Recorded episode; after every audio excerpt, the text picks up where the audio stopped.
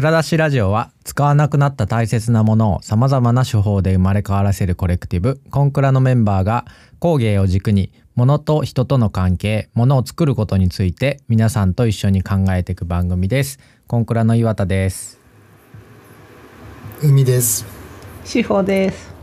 はい。はい。えー、今日は間があ開かなかったねあんまり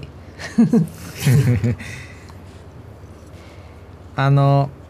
なんだ？なんだってあの ソリュガマいやさんの前回まであのソリュガマさんはい。ソリュガマさんの配信が3回終わったところでえーはい。まあちょっとあの振り返りの話もしましょうみたいな感じでまた3人で集まってますけどあの、はい。えっ、と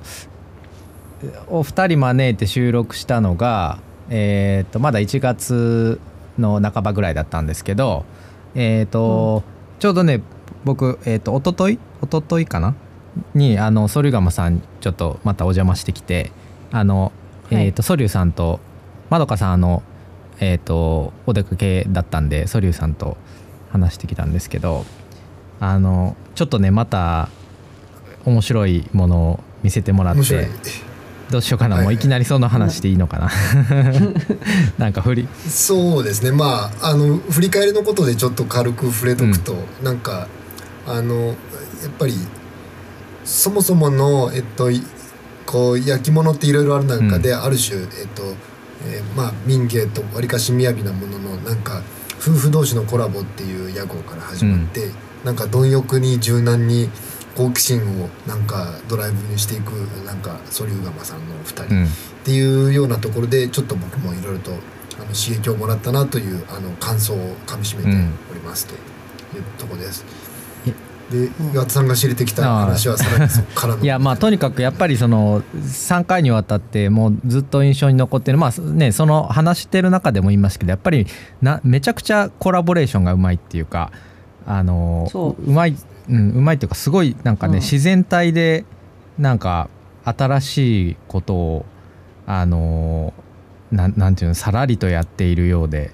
すごくなんていうんですかねあのこうコラボレーションの勘どころをめちゃくちゃつかまれているというか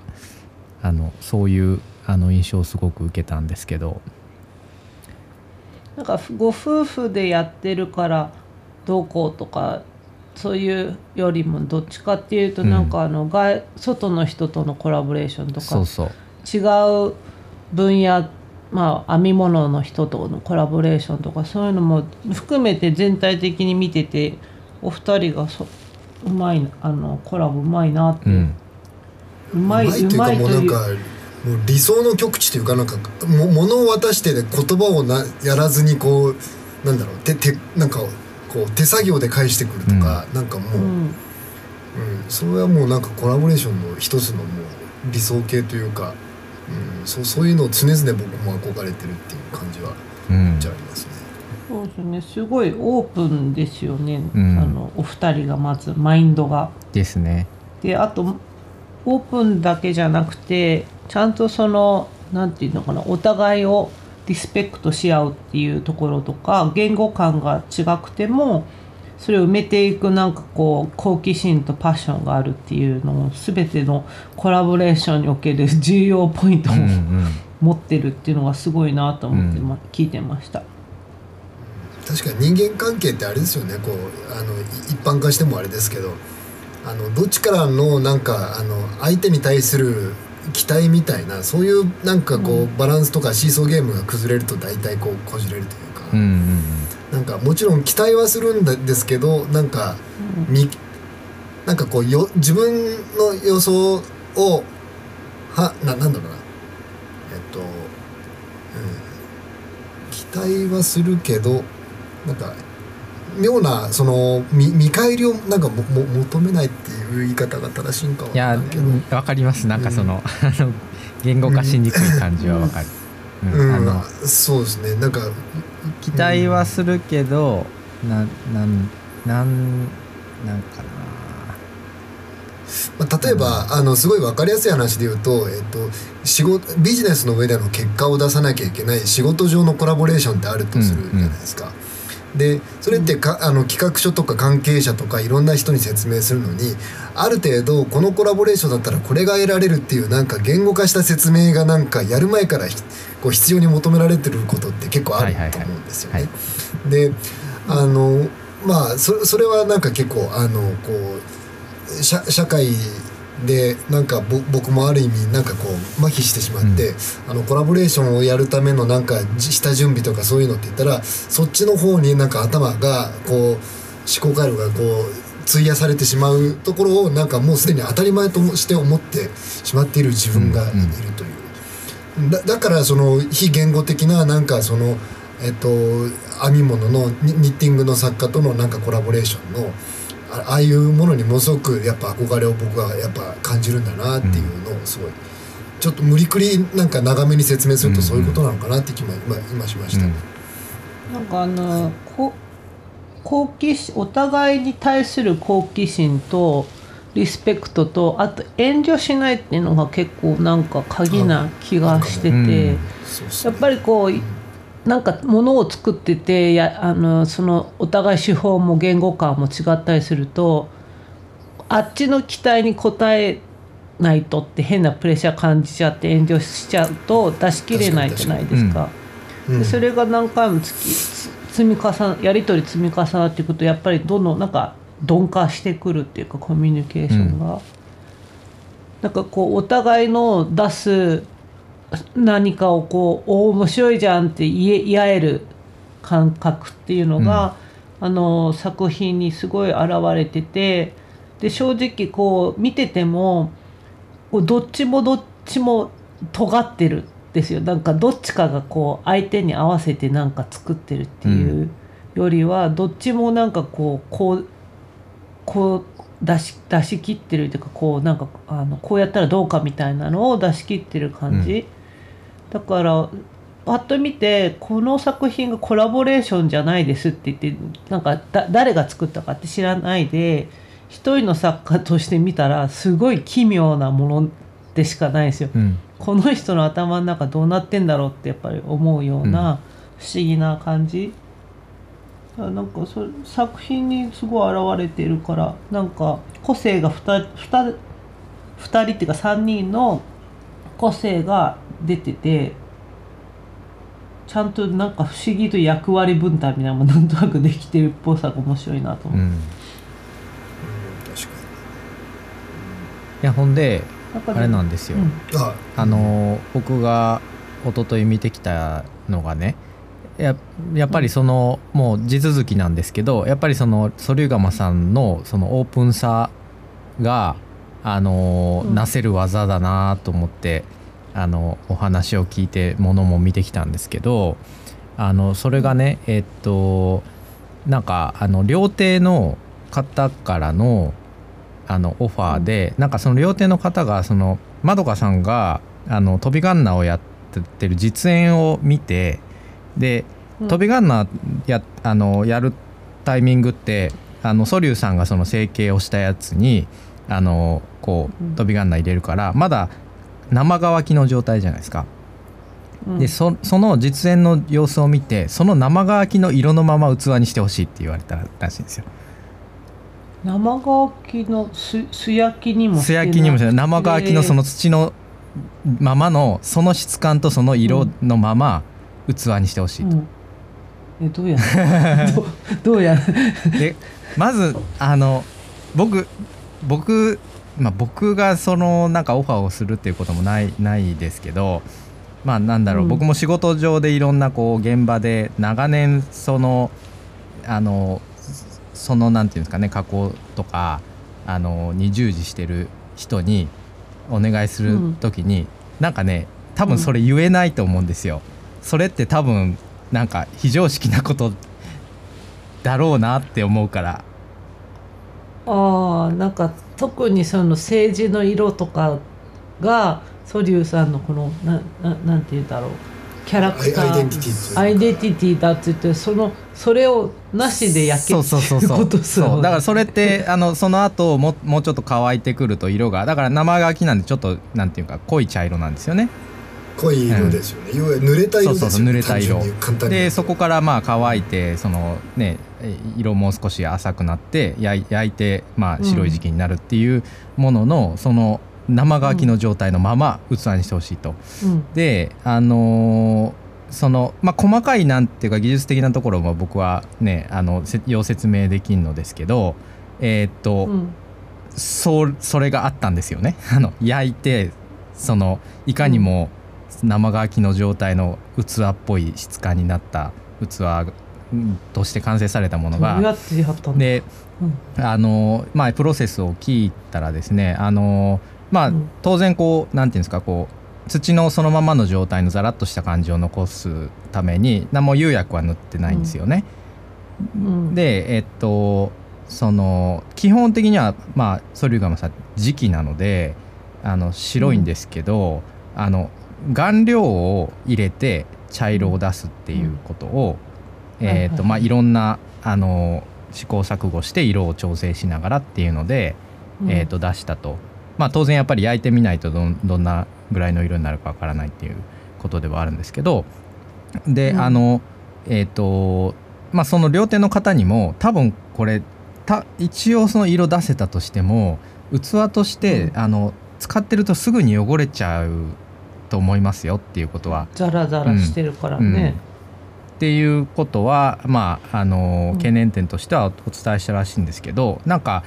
試作してみたら案外なんかあの大丈夫やったみたいでそのいおあのご自宅であのそれがまさんのご自宅でちょっとその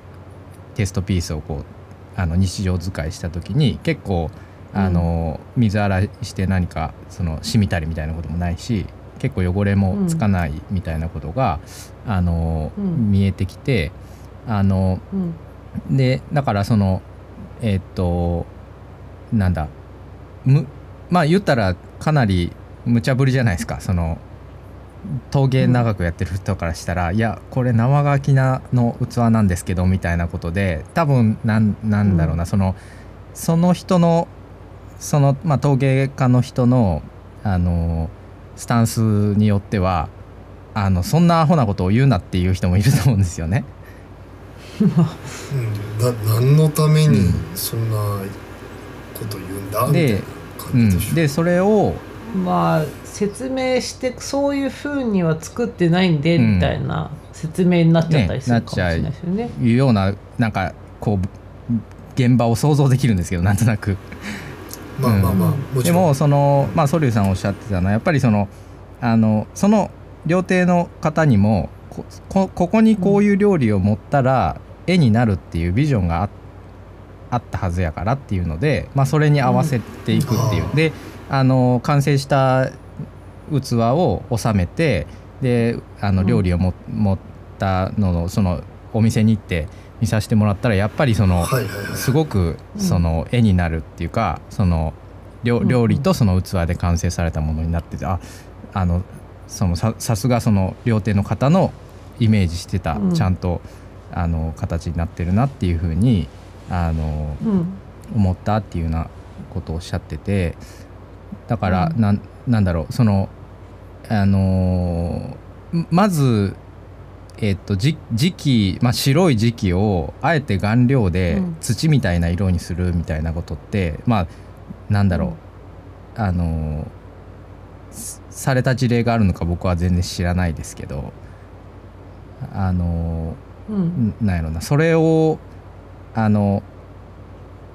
相相手を信頼してあのうん。やってしまえるっていうところのやっぱりその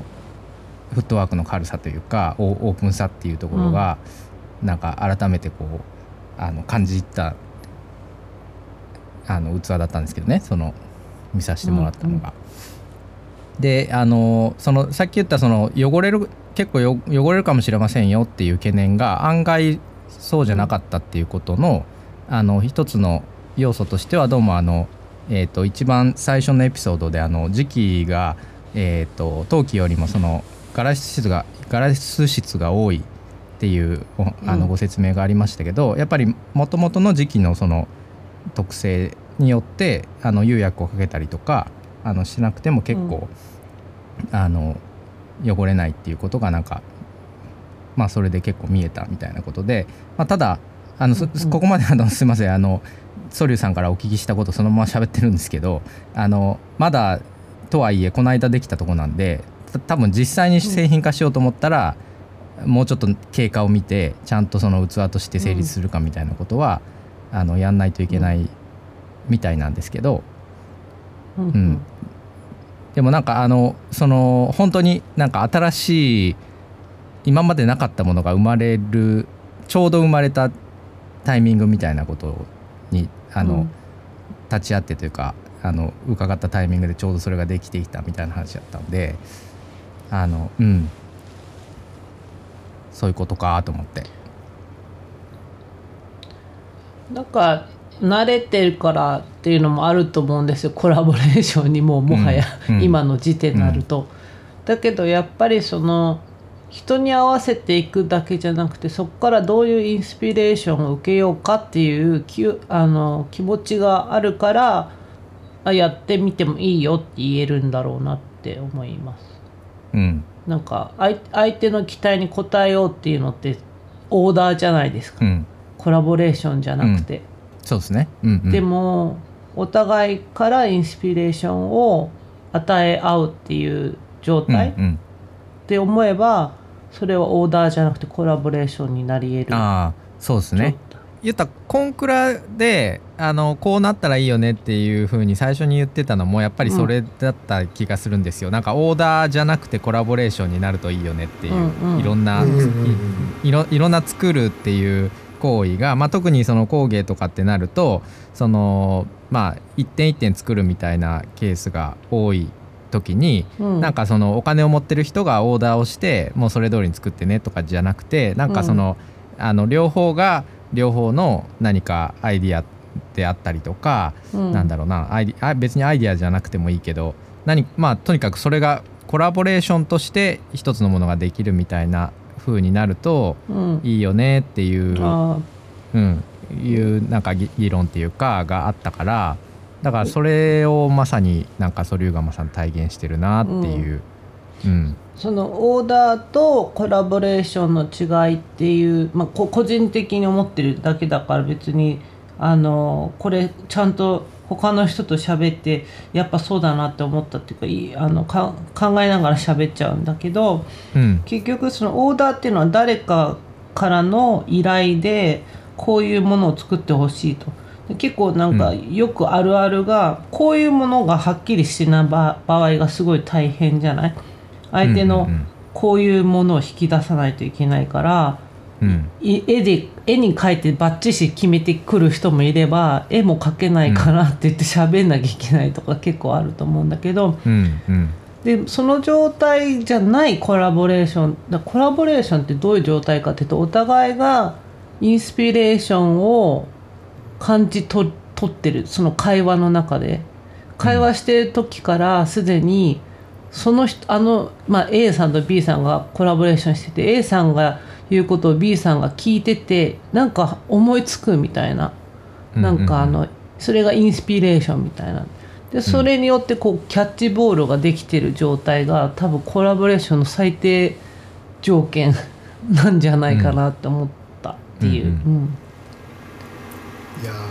まあなんだろう、ま、漫才の盾をするのか音楽の盾をするのか、まあ、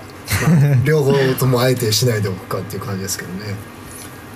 なんかがうん。バンドだとさなんかこうこういう風にやってってこ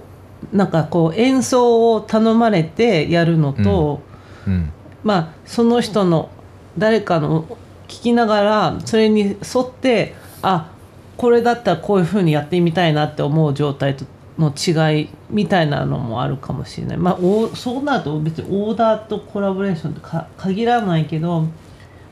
なんか大事なことっていうのはインスピレーションを感じられる状態にお互いないと多分無理なんだと思う。うん。うんだからこの人からだったらインスピレーション受けられるなっていうふうに思えてる状態っていうのかなああとはやっぱり好奇心がないとうん無理だと思うんですよね。そのインスピレーションか湧くか湧かないかわ湧く時しかややらないっていう感じだと今のソリューガマさんない,、ないと思うんですよ。そんな割り割りかし濡れた感じっていうのも無茶ぶりだと思うんで。お互いに対する好奇心っていうのはもちろんないだよね。あとはなんか多分何をこう言われてもその聞かれ方とかオーダーのされ方でいちいちなんかお私はこうそうじゃないからっていういう状態と結構何でも来いっていう状態とやっぱまた違うんじゃないかなっていうのも思う。全然違いますよね。うん、なんかた例えばそのこうお互いのなんかセッションとかの例えでよくなんかジャズのアドリブとかってあると思うんですけど、あれ特にジャズとかで言うとあのアドリブをやるとはいえなんか結構ルールが決まってるんですよね。で、うんあのなんかみんなで合わせるフレーズがこれでこっからあのこうなんだろうアドリブを回してきますっていうそういうルールすらあるしそのまあまあコードというかそういうルールもあったりとかするのでなんか多分ソリューガマさんがやってたのってそのルルールすらなないところもか果敢にこそううだよね。あの好奇心でこう多分い言ってる感じはあるんですよね。うんうんだってもう編み編み物あうん編み物と陶器じゃ全然もうビートが違うみたいなのビートがい違いますよね。うん全然。そもそもだからジャズみたいにあのお作法みたいな言語感とかも全然違うわけでしょ？うんだからなんかどっちかが例えばジャズプレイヤーで合わせられるような人だとそれはそれでなんかあの相手にまず最初合わせてあげることによってそっちの人の何かを引き出すみたいなテクニックがありますとかそういう場合もあるけど。うんもう全くお互い全然言語感も違う頼み方もよく分かりませんって時やっぱちゅ岩田さんみたいに言ってたのに躊躇するじゃん。うんここのやり方でいいんですかみたいな。そのその状態だとやっぱりなかなかこうスッとこうインスピレーションがお互い湧くっていうフフロー状態っていうかなんかななんて言ったらいいんだろう。そういう状態に持っていくのってなかなかこう難しかったりするのかなと思うしなんか多分ソリューガマさんがコラボレーションを、ま、なんかこう体験して長くジャズプレイヤーみたいになってるから、どんなオーダーにも何かしらのこう返しをする術をもう すでに持っているのかどうかっていううん。感じがああります。あとはあのーなんか僕の下手くそな説明でなんか伝わったかどうかがすごく不安なんですけどさっきのそのえっ、とソリューさんからお聞きした新しい器の話が。あのでもそれえっ、とまどかさんが更新されてるあのインスタとかあのお店のブログとかにもう載ってるんですよ、うん。あの写真付きで、うん。あのうんまあだから あの聞いてもらってる方にはそれ見てもらった方がいいかなと思うんですけど、だからそういうそのまあこれはね今の情報環境もうまく使ってっていうこともあるけどあのそういうプロセスとかあのアウトプットをなんかあの結構リアルタイムにどんどんあの見せていってるあのオープンさも、あのつ次のコラボレーションを引き寄せるあのなんかポイントなのかなっていう感じはしますね。さっき商品化っていうにはっていうのはその一般のお家で使ってもらったりとかするにはちょっとこういろいろ説こういうふうに使うといいっすよみたいな説明とかもその自分たちの中で必要だからちょっと時間かかるかもしれないそうそう。まああとはちゃんんと例えば1年間とか検証して本当にこう、うんなん。か水染みがあったりとかそういうことがないかどうか、ね。あのオーダー品はもうそこは織り込み済みでそれでもやってっていうことで依頼を受けたもんなんで、まあそれはそれであの大丈夫なんですけど、あうん、あ確かにそこが結構大きいかもしれない。そのまずは一般商品化しなくても過程を見せちゃうこれ結構普通の企業だったりして開発やってると絶対できないことだと思うんだけど、うんうんうん なんでかっていうと。違う理由で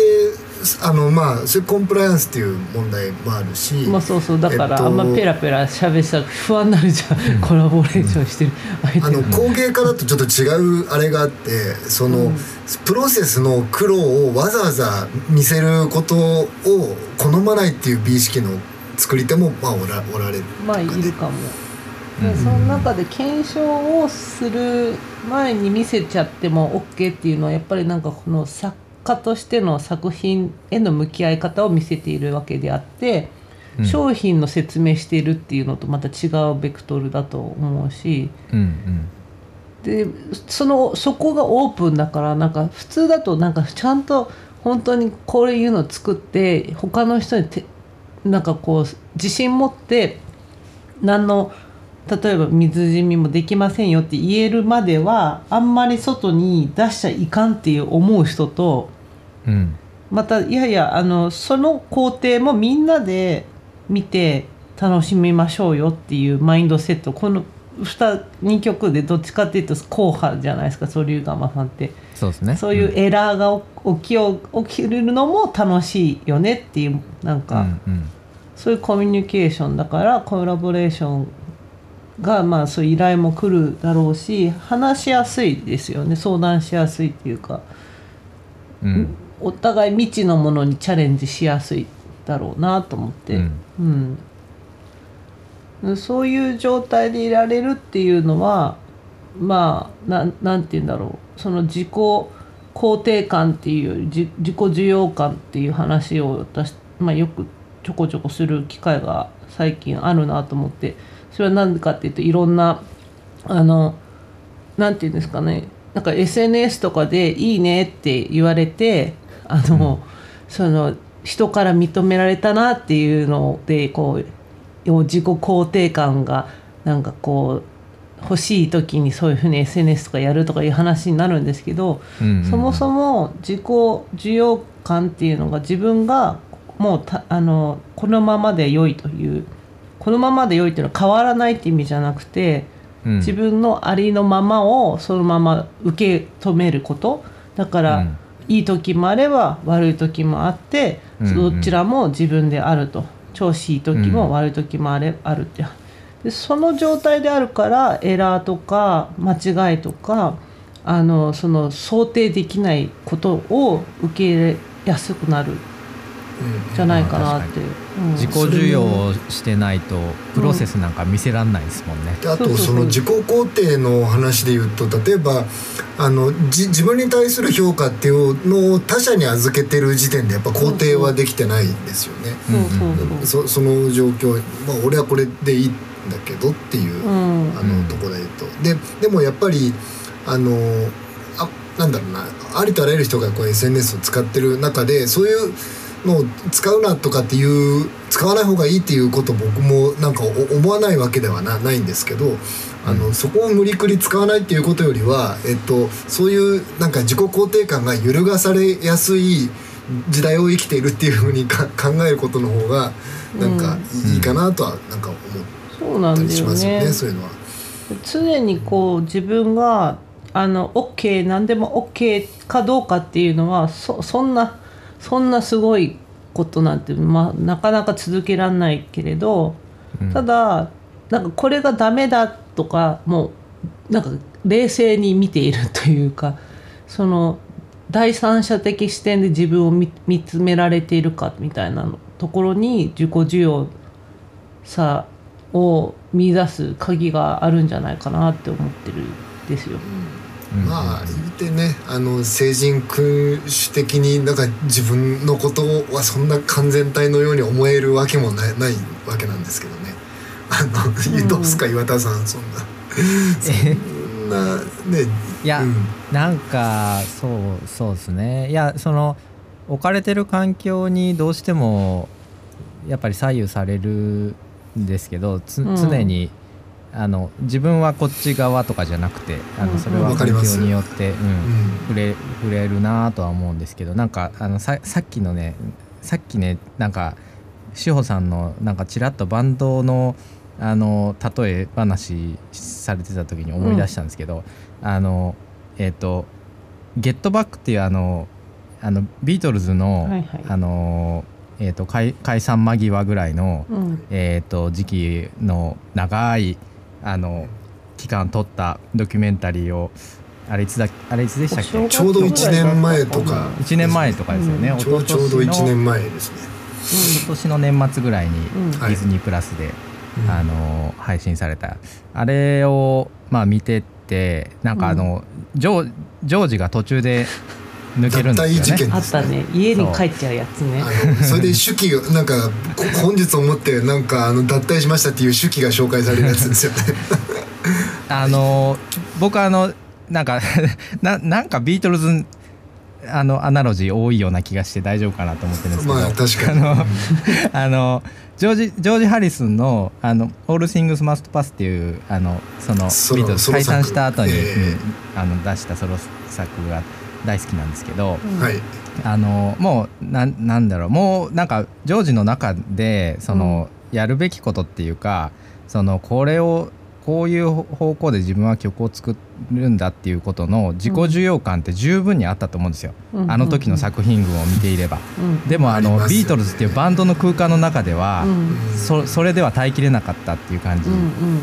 そのジョンとポールが、まあ、明らかにポールはジョンのことは常に信頼してるっていう感じがもううん。コミュニケーションが分かるのに、自分はなんかポールが期待されたうん。弾き方になってないと、うんあのここにいられないみたいなはい状態が耐えられなくなってだから自己肯定感がうん。あの押しつぶされてもう出てくってなったっていう風に見えたんですけど、だからそういうね、うん、だからそれがビートルズっていう場所から離れて別のメンバーとうん。作品を作ったら、まあ、ものすごくいいあの、うんうん。作品をその同じ時期にあの作作れてたわけなんで、うんうん。だからあの ななんかジョージ・ハリスの話になっちゃったけど。あれでも、もなんかあのそこでまあミュージシャンばっかりっていうよりはあのうん。一アーティストである小野陽子が出ててうん。でおお小野陽子とジョージの会話がいいんですよね。僕も自分でやっていこうと思って作品を考えててみたいな話してた時に、うんいやもうそれ絶対それをやるべきだよってあの陽子が後押ししてたんですよね。うんうん。やっぱり作品主義的なあの、ん。か感じですよね。やっぱい一アーティストの意見みたいな風になんか受け取れたというか。で一個でももう一個もう一方で興味深いなのはなんかこうあんだけしっちゃかめっちゃかでまとまりのないその毎日を過ごしてて曲がなんかたまるかどうかでもさっきのあれですよね。その一応ビジネスっていう側面もある中でいろんな人が関わって予算もこう取ってやってる中である程度の成果が期待されてるっていう中でのメンバーのコラボレーションって考えてた時に周りはその成果物が見えないとヒヤヒヤしてくるわけですよね。これ仕事でもよくあると思うんですけど。うん。それでプロデューサーのジョージ・マーチンがずっと一緒に見ててえーっともう今ものになる曲はこれとこれとこれとこれかみたいなことを言う言ってた時に「あのオールシングスマストパスか」えっと「マイスリードかそうか忘れたんですけどあの、後にジョージのソロ作とされてるものもカウントしてたんですよねそれで。うん。あそんぐらい曖昧な話だったんだと思ったんですよ。ういうあのジョージョージ？えっとえあねのジョジョージがソロで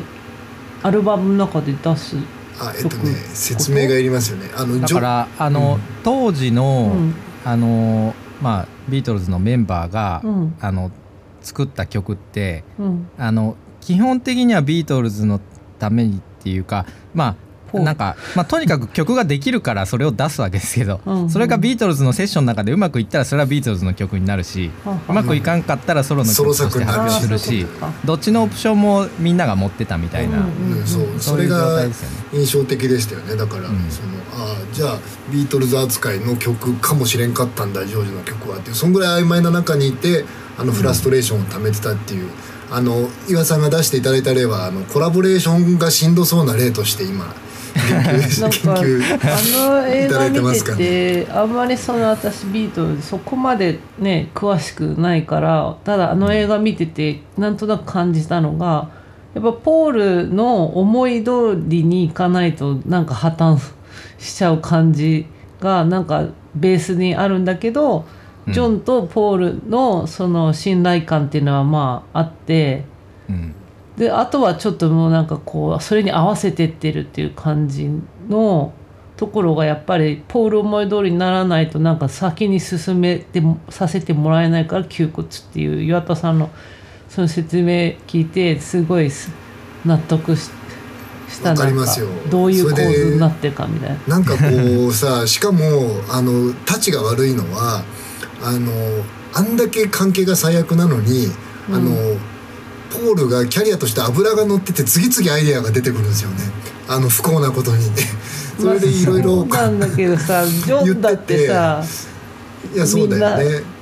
なんかジョージもジョンもさアイディア一応出るじゃん、全く出ないんだったらポールに任しとけってなるんだけど。でポールが引っ張ってるようでその引っ張りながらジョンに気使っててでジョージはさほど気のことをさほど気にかけてないって感じがやっぱね見てて伝わっちゃったんですよね僕も。うん。なんで、うん。ああこれはちょっとフラストレーションを感じるよなっていうのを僕も岩田さんの目目線をちょっと見て今ちょっと思い出したんですけど。うん。あとあれですよねちょっと翔さんが見てて印象的だったのはあの、うん。えっとビリー・プレストンっていうキーボーディストの登場ですよね。うん。ああれ最高ですね。あの人なんでビートルズにいないの？ようなあのことをそれコラボレーション話で無理くり続けてる ああの話ですけどあの、うんあれこそコラボレーションじゃないかっていうビリー・プレストンは、あのソリューガマさんみたいなもんですよね。蘇嶐窯さんみたいなもんですよね。確かに、いやーみんなハッピーに行こうぜみたいな。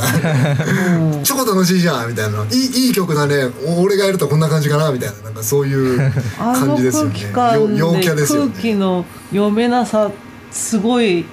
才能だなと思った。なんかのなんか空気読めすぎちゃうとさなんかあの重い空気に押しつぶらされるんだけど すごいマイペース気で貫いてるじソリューガマさビリー・プレストンだったんだなそれはすごい すごいすごい発見だな。そうそうかゃん二人でひ一つみたいになってるそうなんだ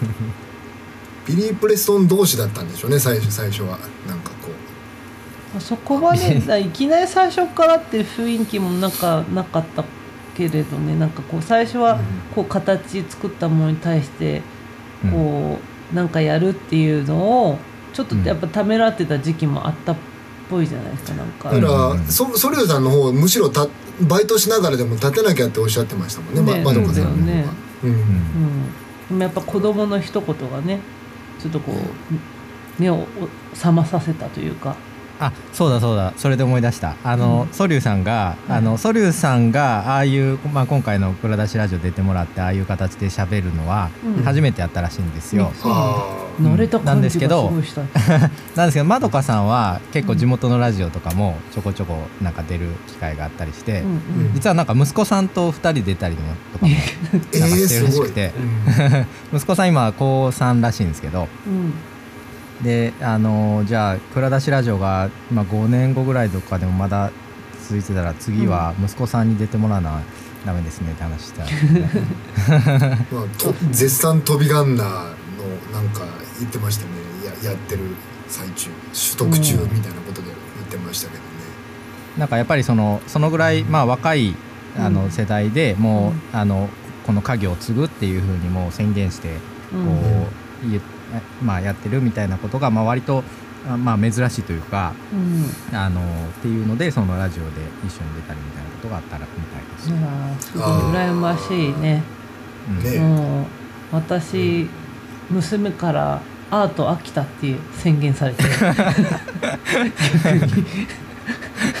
13年間アート見続けて私はもう飽きたんだって言われて 早いとか思っまあたあと何を分かっとるんだっていうツッコミはさておきあのあれだよね。ママの周りの人たちは変な人が多いかつ別に私にとってはつまんないっていう。割とはっきりとしたた態度。真逆ですよソリューガンさんの状況と、ねあもうあありとあらゆるその工芸のシーンでなんかお世継ぎ問題が問題にななんか課題になる中 もう継ぐというふうにもう10代の頃から宣言されてるっていう、うん。なんか羨ましい限りですよね。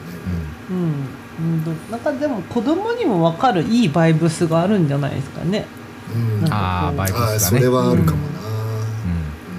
なんか辛くそうで大変そうだけ見えてた。らさすがにそれを継ぐってどんだけこう何をになんかす日本の伝統工芸を抱えるみたいな感じになっちゃうけど まあ2人が楽しそうにやってる見ててなんかあこうこうこういうのに憧れを持つっていうのはなんか十分ありえるなと思って、うん。うんうん。やっぱ楽しんでする楽しんでる感じが出てますよねすごいこう、うん。めっちゃあるですね。あの、ん。創創作物というかあのやっぱりあの品物からそれがねそのバイブスが出てる。そうだねあうん。の十十十縄縄文？縄文。縄文。縄文？縄文のシリーズとか。さなんかもう遊んでる感じがうん。ね、うん。ですね。うん。出てたりとかして面白いなと思って。そうなんか。うんいやあの本当に楽しむっていうのがもう最大級の最近のコツだってなんか思いました。簡単なんだけど、まあ当たり前すぎて、ね今更言うのもはばかれるぐらい当たり前すぎるんだけどもう究極になんか、それがねうん、当たり前のことができない世の中なんですよ。楽しくやり続けるってことが。そうです。そうです。ななん何らかに何それをやるにはっていうことで、ついつい理由を求められてしまう時代なんですよ。そうこうしてるうちになんかいろいろつまんなくなっちゃう時代なんですよ。多 分大丈夫かみくんは。なんかなんか なんか時代のせいにされると悲しくなっちゃうな。あの。いやなんかでもそそういう原因に気づくとなんかそういうことをちゃんと楽しむやり方を思い出せるんですよね逆に、うん。ぼ僕の場合はちょっと、うんうんそういう楽しめなくなる理由に気づいたので逆逆にそこを遠ざけることで楽しみそう直すそういうなんか見えないプレッシャーみたいなものを認知そうそうですす。ることではい。うんうん。それはそうかも、うん。はい。まあというわけであの楽しいソリュガマさんソリュガマ3回だったので、三回。あの、振り返り会も、うん、楽しくうん。はい、お話ができました。はい。ということでこんなところで今日は解散という、はい、ところにしましょうか。はい。えっ、と、蔵出しラジオは、えー毎週火曜日に配信してるんですけども、あのーえっ、と、あ、そあそうそうそう、えっ、と、フォローしてください、番組を。お願いします。えーはい。あの、フォローしすると、毎週、あの、配信されたらすぐに、あ、来たぞっていうのがわかるので、あの、励みになり、りますねうん、もう嬉しいよねシンプルに再生回数ももちろんまあ嬉しいけどフォローしてくれるっていう状態。そうだからなんかなんか嬉しい1個のエピソード聞いた後にフォロワーが1人増えるみたいな現象が起こると、あうん。なんか続けて聞きたいと思ってくれたんやなっていう風にそうね。なんか勝手に解釈するんで、うん、でも一応そうですね。アンカーのなんかログその管理者用のログではあれですよ。すごい有料なポッドキャストですよ上位数パーセントなんかあのうぞうむぞうある中でもなんかちゃんと一定の人がちゃんと聞き続けてくれてる有料コンテンツというふうに言ってました。あの まあもちろんねあのつつ僕らが続けた方が、まあ、彼らのメディアにとなんかプラットフォームにはとっていいっていうリップサービスは多分にあるとまああまりあまりね数字ばっかり見ずにね自己重要感でそこはね。いいこと。あ いい感じに締まりましたね、う んいい感じに締まりますね、うんそうです。なんで、はい。えっと、感想は一応フォローじゃなくてもフォームも用意してるのでえっと、ソリューガマさんに直接聞きにくいことはそこにあの質問投げてもらえればこっそり聞いておきます、はい。はい。あとえっ、といつも私が言っているセリフを今海くんに言われたのでもうとかなってますけどいやいやハッシュタグとかなんか言えばいいじゃないですかいやまあ、ハッシュタグ CONCRA であのメッセージいただければと思いますあと、はいえっ、とディスコードだっけうんはいえっと、ねコレクティブの方ですねあの我々のなんかこう仲間作りの、えっとちょっとクロクローズというか、うん、あのもうちょっと踏み込んだ輪っかの中に入りたいという興味があるの方は、あのちょっとチェックしてもらえればなとはい。その辺は思います。概要欄チェックしてください。はい、はい。じゃあというわけで今日もありがとうございました。はいありがとうございました